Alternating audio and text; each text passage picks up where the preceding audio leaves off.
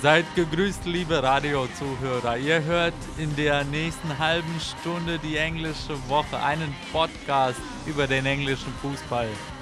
Heute in der Sendung oder heute im Podcast geht es um die beiden FA Cup Halbfinals, den 34. Spieltag in der Premier League. Aber zuerst möchte ich eine kurze Zeitreise mit euch machen. Eine Zeitraumreise. Denn Arsenal-Ikone Tony Adams ist vor einer Woche oder so in Südspanien, in Granada aufgetaucht, wo er den Trainerposten für den Rest der Saison beim abstiegsgefährdeten, nein, das wäre das wär zu mild gesagt, beim zum Abstieg verdammten andalusischen Verein bekleiden wird. Der ehemalige Arsenal-Kapitän, 19 Jahre hat er für die Gunners gespielt, nie für einen anderen Verein. Chapeau. Er hat in seiner Trainerlaufbahn so zwei, drei Posten gehabt. In Aserbaidschan, bei Portsmouth und bei noch einem unterklassigen englischen Verein und auch nicht sonderlich lange, dementsprechend auch nicht erfolgreich. Also er hat weder die Erfahrung als Trainer noch ist er, also er ist einfach unterqualifiziert, um in der Liga zu coachen. Und seine Verpflichtung kam daher für die meisten als großer Schock. Seine ersten Ergebnisse, seine ersten Aktionen sind auch überhaupt nicht gut angekommen. Die Spanier erinnern sich noch wahrscheinlich viel zu gut an Gary Neville's und David Moyes spanischem Abenteuer.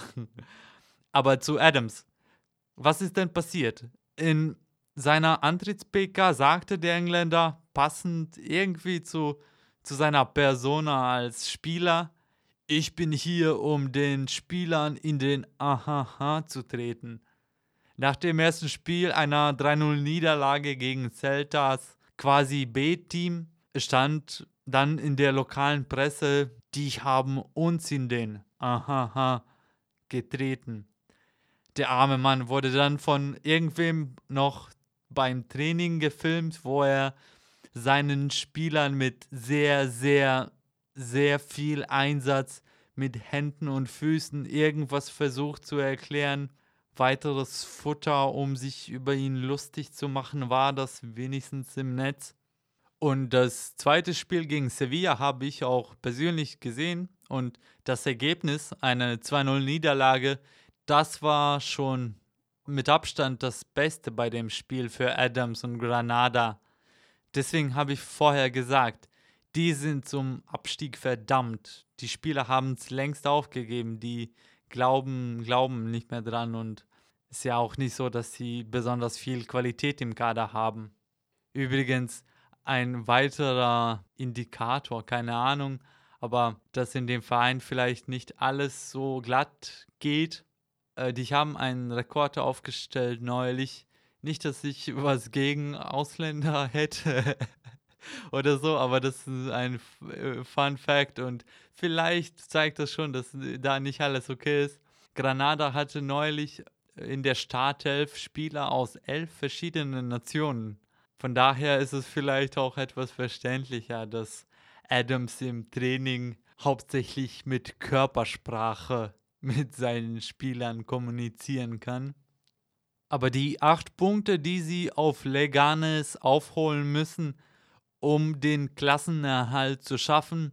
Das ist die Mission Impossible 6 mit Tony Adams anstatt von Tom Cruise in der Hauptrolle. Tatsächlich ist aber Tone schon fast ein halbes Jahr in Granada. Der Verein ist, wie gerade kurz angerissen, grundsätzlich in Shambles sozusagen, muss neu strukturiert werden, neu aufgebaut werden, da läuft alles drunter und drüber. Und das war Adams eigentliche Aufgabe, als er als eine Art Auditor oder sportlicher Direktor oder irgendwas dazwischen nach Granada gekommen ist, denn er arbeitet für das chinesische Unternehmen, dem Granada, wohlgemerkt der Fußballverein, gehört. Und wie gesagt, in dem Verein, da muss aufgeräumt werden und das sollte eigentlich Adams Aufgabe werden dort. Aber dann ist irgendwie über drei Umwegen, schwuppdiwupps, wurde er zum Manager einer La Liga-Mannschaft. Aber mit Tony Adams ist die Zeitreise heute noch nicht ganz vorbei. denn der gute alte Harry Redknapp trainiert wieder, also wieder in England. Auch wenn nur für drei Spiele, denn er übernahm das Steuer von Birmingham City, nachdem noch ein Name vergangener Jahre, nachdem Gianfranco Sola oder Sola, ich weiß nicht, wie Deutsche das aussprechen. Also Gianfranco Sola, der kleine Italiener, der in den 90ern für Chelsea gekickt hat, gekündigt hat. Sola ist auch ein großartiger Spieler, der überfordert war als der Mann an der Seitenlinie. Denn als sein Vorgänger bei Birmingham City, Gary Rowett, entlassen wurde, der aus was für Gründen auch immer plötzlich nicht mehr in den langfristigen Plänen da in Birmingham reinpasste. Da waren sie noch auf Tabellenplatz 7 Redknapp übernimmt das Team von Sola mit einem 3-Punkte-Vorsprung auf den ersten Abstiegsplatz. Und genau das ist auch seine Redknapps Mission Possible, den Klassenerhalt zu schaffen. Im ersten Spiel haben Harrys Jungs im Second City Derby gleich gegen die Villains verloren. Einziges Tor von natürlich wem denn sonst? Gabby Agbolahor. Ich habe es ja gesagt, eine echte Zeitreise heute. Und natürlich hat Redknapp in seiner typischen Manier, so, so bescheiden wie er natürlich ist, rausposaunt, dass er nicht bezahlt werde, falls er den Klassenerhalt nicht sichern kann in Birmingham. Außerdem hat er noch Agbonlahor gedisst nach dem äh, verlorenen Spiel. Okay, das war ziemlich lustig. Aber gut, lasst uns ein bisschen Musik äh, machen aber bleibt dran, denn nach einem Lied, nur einem Song, geht es gleich weiter mit dem FA Cup Halbfinals und dem 34. Spieltag der Premier League. Also, bis gleich. Und willkommen wieder zurück. Du hörst dem Stadtradio Göttingen gerade die englische Woche, einen Podcast über den englischen Fußball. Wieso gibt es eine Sendung über englischen Fußball im Stadtradio Göttingen? Ganz einfach. Die wenigsten wissen das tatsächlich, aber zugegeben, das war ein inoffizielles Spiel. Aber vor es überhaupt eine deutsche Nationalmannschaft, vor sie überhaupt ihr erstes Training absolviert hat, spielten ein Team von Studenten der Universität Göttingen, die ja nach dem englischen König benannt wurde, und die Old Arthurians gegeneinander die sowas wie eine englische Auswahl waren, waren, auch wenn es hauptsächlich aus dem Südosten inklusive, inklusive London war, aber trotzdem. Und das war 1851, nicht 51, 1871 quasi sowas wie ein erstes Länderspiel auf dem Kontinent.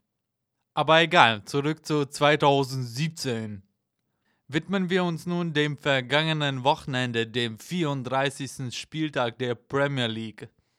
Während Manchester United nach dem wohl verdienten Sieg gegen die Blues kurzen Prozess auch gegen Burnley gemacht haben, ist Liverpool gestolpert gegen Crystal Palace. Und das, obwohl Coutinho die Reds mit einem großartigen Freistoß in Führung gebracht hat. Doch die alten Probleme krochen sich wieder ein im Spiel der Reds. Eine Abwehr, die bei den beiden Toren von Benteke richtig alt ausgesehen hat. Beim ersten lässt Lovren Kabay einfach an sich vorbei, ihm in den Rücken laufen. Kabay wird angespielt, ist zwischen Abwehr und Keeper und kann sich Benteke im Zentrum aussuchen. Alles viel zu einfach. Und auch beim zweiten Tor, das, da war Emre Can der Sündenbock. Benteke kann sich bei der Ecke sehr leicht von ihm lösen und köpft aus kürzester Distanz, aus zentraler Position und nicht mal wirklich hochspringen musste er. Niemand stört ihn, keine Chance für den Keeper. Liverpool hatten wohl ihre Momente und haben teilweise ganz okay gespielt, ich sag mal, an einem anderen Tag hätten sie auch 3 zu 2 gewonnen. Doch wenn es mal im Abschluss nicht klappt, wie es am Wochenende der Fall war, dann sind sie halt sehr, sehr besiegbar, wie schon das die ganze Saison. Und Palace haben mit diesem Sieg den Klassenerhalt quasi gesichert. Sie stehen mittlerweile auf 38 Punkten mit einer relativ guten Tordifferenz und das sollte eigentlich reichen. Dabei spielen sie gerade wirklich ganz guten Fußball und sogar der Sprung in die erste Tabellenhälfte wäre für Allardyce Männer uh, ja theoretisch machbar. Für Manchester United gegen Burnley konnten äh, weder Zlatan noch Rojo spielen.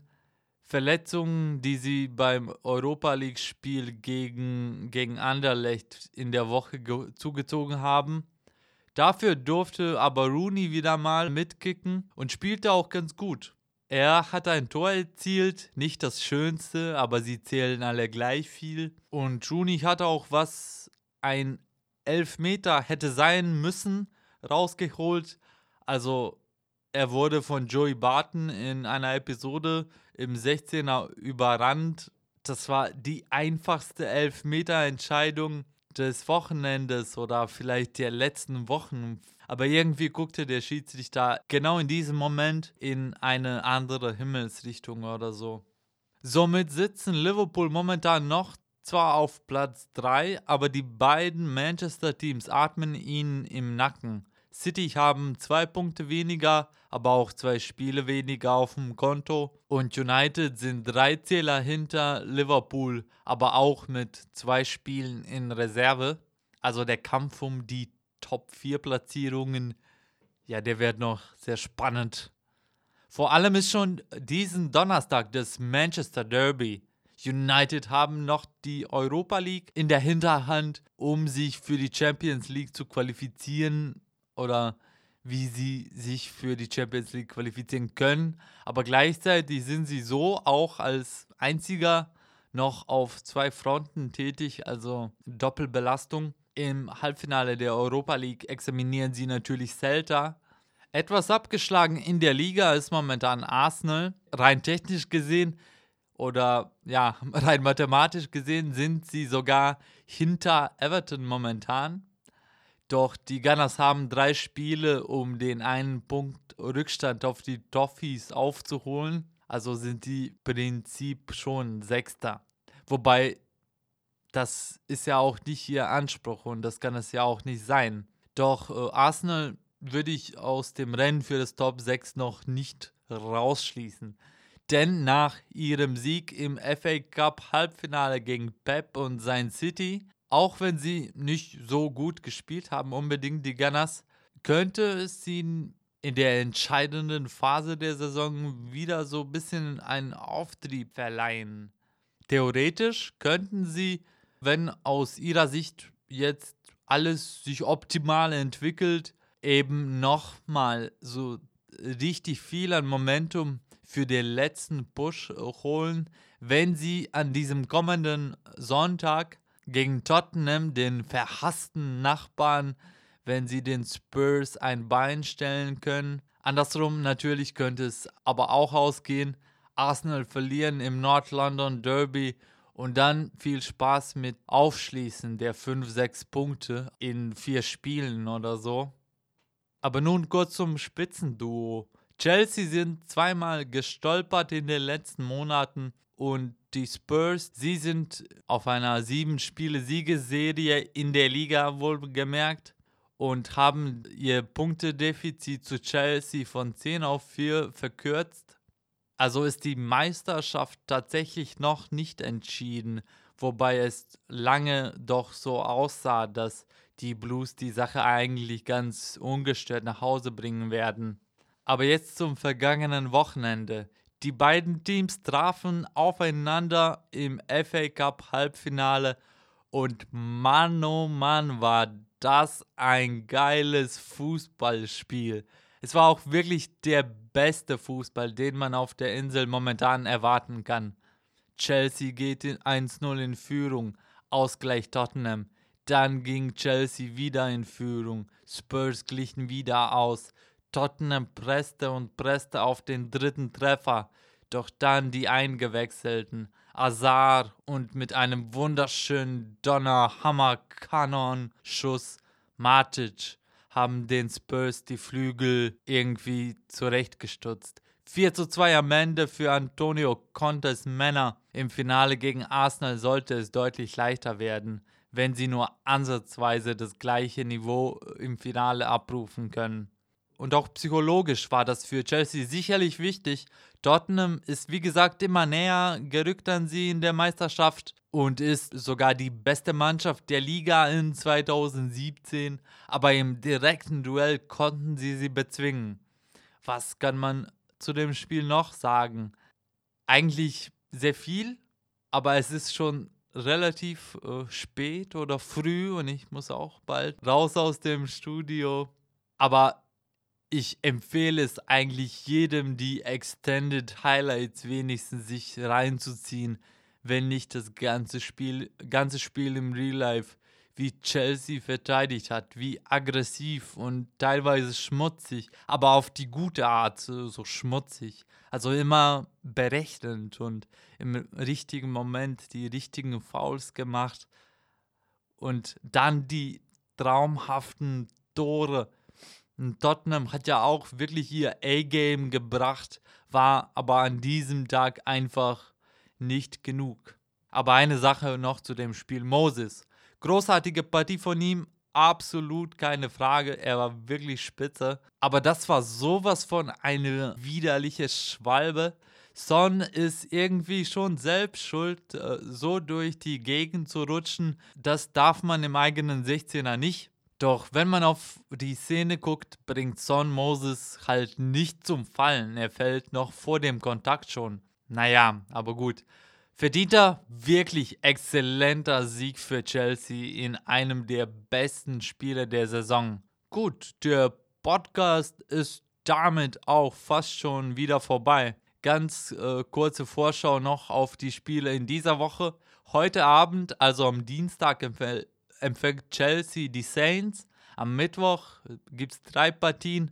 Die Foxes sind zu Besuch im Emirates Stadion. Borough trifft auf Sunderland. Wer, wer sich äh, gerne Championship-Fußball reinzieht. Die in den letzten Wochen starken Eagles empfangen im Selhurst Park Tottenham. Und Donnerstag ist dann das schon vorher erwähnte Manchester Derby, der Leckerbissen unter der Woche und am Wochenende natürlich dann das North London Derby. Das ist immer ein Spiel mit besonderer Atmosphäre und so spät in der Saison wird das auf jeden Fall ein Knüller. Ansonsten war es das schon mit der heutigen englischen Woche. Ihr könnt den Podcast auch auf SoundCloud bei iTunes unter Englische Woche Podcast finden und hören.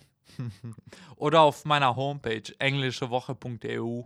Ich wünsche euch noch eine gute restliche Woche, viel tollen Fußball. Macht's gut. Tschüss.